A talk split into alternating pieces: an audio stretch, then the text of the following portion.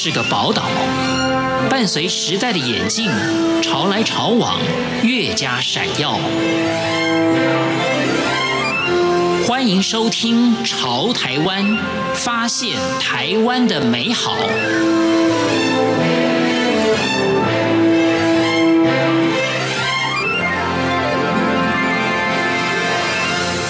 听众朋友您好，欢迎您收听《潮台湾》，我是文心。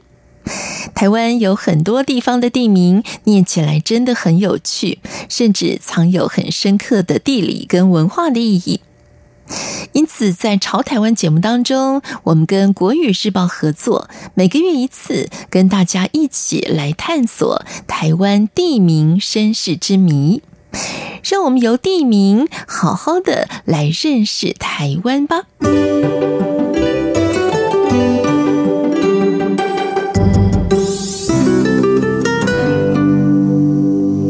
台北捷运新庄线沿线的站名当中，有一站叫三重。在今天《潮台湾》节目的台湾老地名探索，就让我们一起来探索三重埔的故事。三重埔是三重区昔日的称呼，而三重区是位在新北市的市辖区，距离台北市中心只有一水之隔。它也是地处台北盆地主要腹地的中心位置，是属于台北都会区内圈的卫星城市之一。三重区因为开发得很早，所以比较欠缺都市基础的规划。不过呢，却因为很接近台北市的地缘的因素，所以吸引了大量的人口定居在三重区。所以呢，市区的整体发展啊，就趋于人口饱和、比较老旧、又稠密拥挤。它曾经是台湾人口密度第四高，还有世界人口密度第二十三高的都市呢。人口的密度，平方公里高达了有大约二点四万人，而现在呢，也是台湾人口密度第六高、新北市人口密度第三高的市辖区。不过呢，三重因为距离台北车站、台北双子星大厦、北门广场都非常的接近。另外呢，三重的忠孝桥直接的就连接到了市民大道，所以具备了高度的便利性。再加上台北市的西区门户计划跟捷运的机场线等等国际工程的实施，所以呢，三重区是西区门户通道的城市之一。当然，这也凸显了三重区的重要性。在三重区的周边，和它非常邻近的还有芦洲区、五股区跟新庄区。刚刚提到呢，三重是位在捷运新庄线沿线的一站。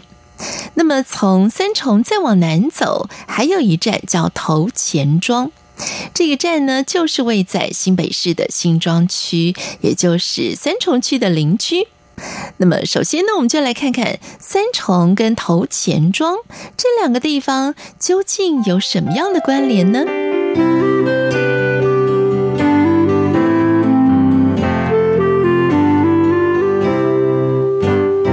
大家好，我是国语日报专栏记者李世新。首先呢，先来看一下三重跟头前庄这两个地方有什么关联呢？三重这个地名用台语来读的话，叫做山顶坡。那头前庄的古地名呢，则是斗阵埔。那大家看出端倪了吗？他们其实名字很像，一个叫山顶波，一个叫斗阵埔。那这两个地方是兄弟党。那既然有老大，有老三，那两个地方中间是不是应该还有一个叫二重埔的地方？没错，就是头重埔、二重埔跟三重埔，这是三兄弟。那他们是由西到东依序排列，然后这个埔呢，它的意思其实是平坦而且没有被开发过的土地。那值得注意的是，这三块平坦的地区都是因为河川改道还有持续冲积而形成的海浦新生地。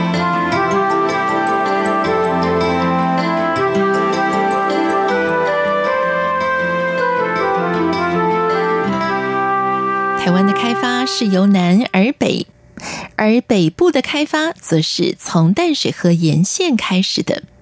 在前清时期，整个台北盆地对外的联系都是依赖淡水河跟它的支流所形成的水运系统。当时从大陆来的大帆船可以直达新庄的头前埔。头前就是一重的意思，而浦呢是闽南一带的居民对于河岸沙洲平原习惯的称号，也因此呢，我们说三重浦，它就是有第三段沙洲平原的意思。后来，因为淡水河上游带来了大量的泥沙，淤积了河床，河床渐渐越来越高了，船只的航行非常不方便，所以开发的重心就转到了下游的二重埔跟三重埔的地区。根据最早的文献记载，在明郑时期，三重是平埔族人他们渔猎定居的地方。早期的开发是以新庄的头前埔为首，之后呢，沿着河的下游开拓垦殖的聚落，称作二重埔。所以，当然三重埔呢，就是最后开发的一段新生地。所以，三重的地名呢，也可以说是一段鲜明的拓荒史。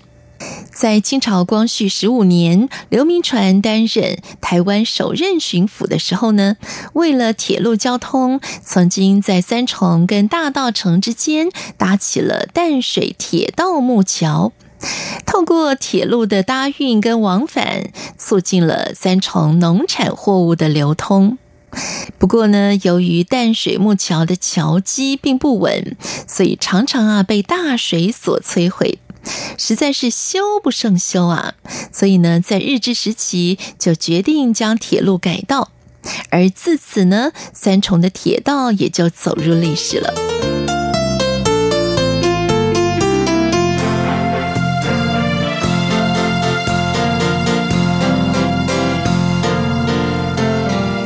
从地图上来看呢，三重埔位于台北盆地的中心地带啊，那它的位置非常的理想。照理来说呢，应该要吸引大量的先民前来开垦定居才对，但事实却不是这样。尤其在日治时期的时候，当时的执政当局甚至把三重埔这个地方规划为洪泛区。所谓的洪泛区呢，就是洪水来袭的时候，就让洪水淹没它的那块土地，这叫做洪泛区。那它只是为了保障台北都会区的安全。那换句话说，三重埔就是台北都会区的一个在洪水来临时候的替死鬼。那就有这样子一个重责大任在身上，所以三重埔在经济发展上一直都没有被赋予太重要的角色。后来呢，到了日治时期，一九六零年的初期，三重埔除了是台北都会区抵挡洪水的洪泛区之外，它开始渐渐的负责供应都市居民各种蔬果、香花跟奶酪的产品的一个农牧区。好，那值得注意的是哦，当时呢，在六零年代以前。美国有派兵驻扎台湾，那据说这些美国大兵都不敢吃我们这种当地生产的蔬菜水果，那是为什么呢？其实呢，这和当时的施肥技术有关系啊。那个时候呢，化学肥料比较不普及，所以农民种植蔬菜的时候，几乎全部都是靠水肥来栽种这些蔬果。那所谓的水肥就是人畜的排泄物啊，那偏偏西方人吃生菜、吃水果都是吃生的，所以呃，我们讲到这里，大家应该就知道说，为什么这些美国大兵要拒吃台湾产的蔬果，嗯，就是可能考量到卫生的问题。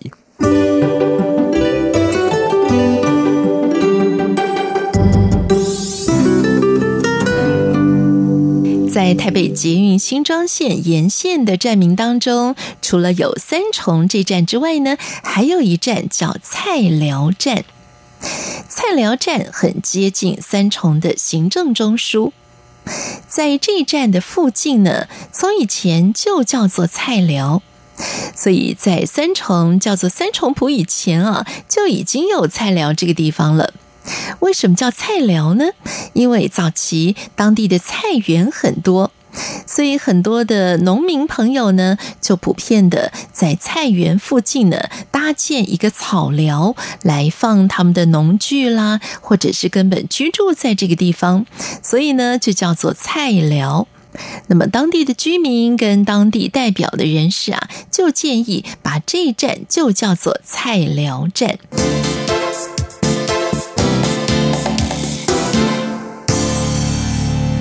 捷运新庄线三重站的前一站叫做菜寮，那这个名称的由来呢，也和当地过去广泛种植蔬果有关系。菜寮当中的“寮”这个字，指的是简陋的小屋。那菜农休息的小茅房呢，就叫做菜寮。而在六零年代之后，台湾因为土地改革政策，大量的农地渐渐转型为轻工业的基地，就连当时最热门的三洋电冰箱。铃木机车，甚至小朋友最爱喝的养乐多，都曾经在三重埔设厂。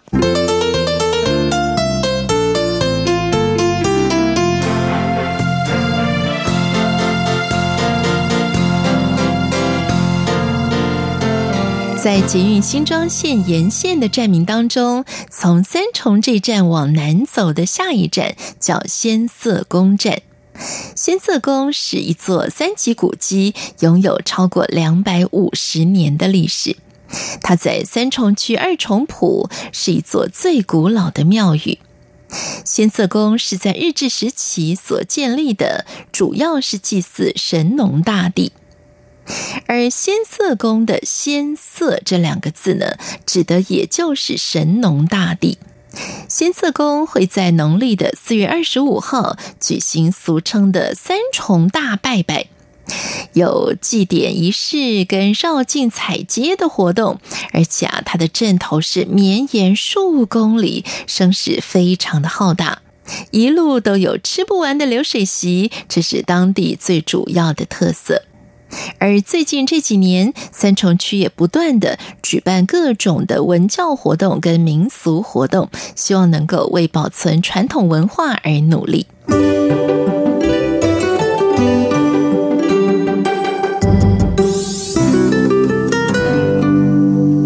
随着台湾经济发展呢，原本位在三重的轻工业那些厂房就渐渐外移，那转而吸引了大批的人口来到这块新的土地定居。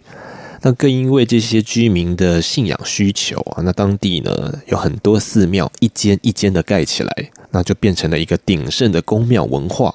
那三重最知名的一个信仰中心呢，就是建造在一七五五年的先啬宫。先啬宫的名字来自于五谷先帝庙，那主神是鼎鼎大名的神农氏。庙里面有一尊拥有两百多年历史的神农大帝神像。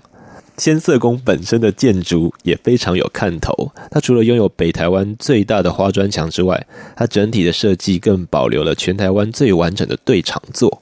那所谓对场座，指的是左右对称或者是情境相互呼应的中式建筑风格。它甚至在一九九八年的时候列为新北市的文化资产。那大家应该没想到三重埔有这么多的故事吧？那从最早不受重视的红饭区，到后来变成供应台北都会区的食材跟日常用品的农牧跟轻工业区，最后呢，成为现在非常多人人口密集居住的一个住商混合地带。那这块土地的变迁呢，带领我们见证了台北盆地的发展历史。那下次大家有机会到三重玩的时候，也许可以试着寻找一下过去那些有种植蔬果或是有开小型加工厂的痕迹。我是国语日报专栏记者李世新，谢谢大家。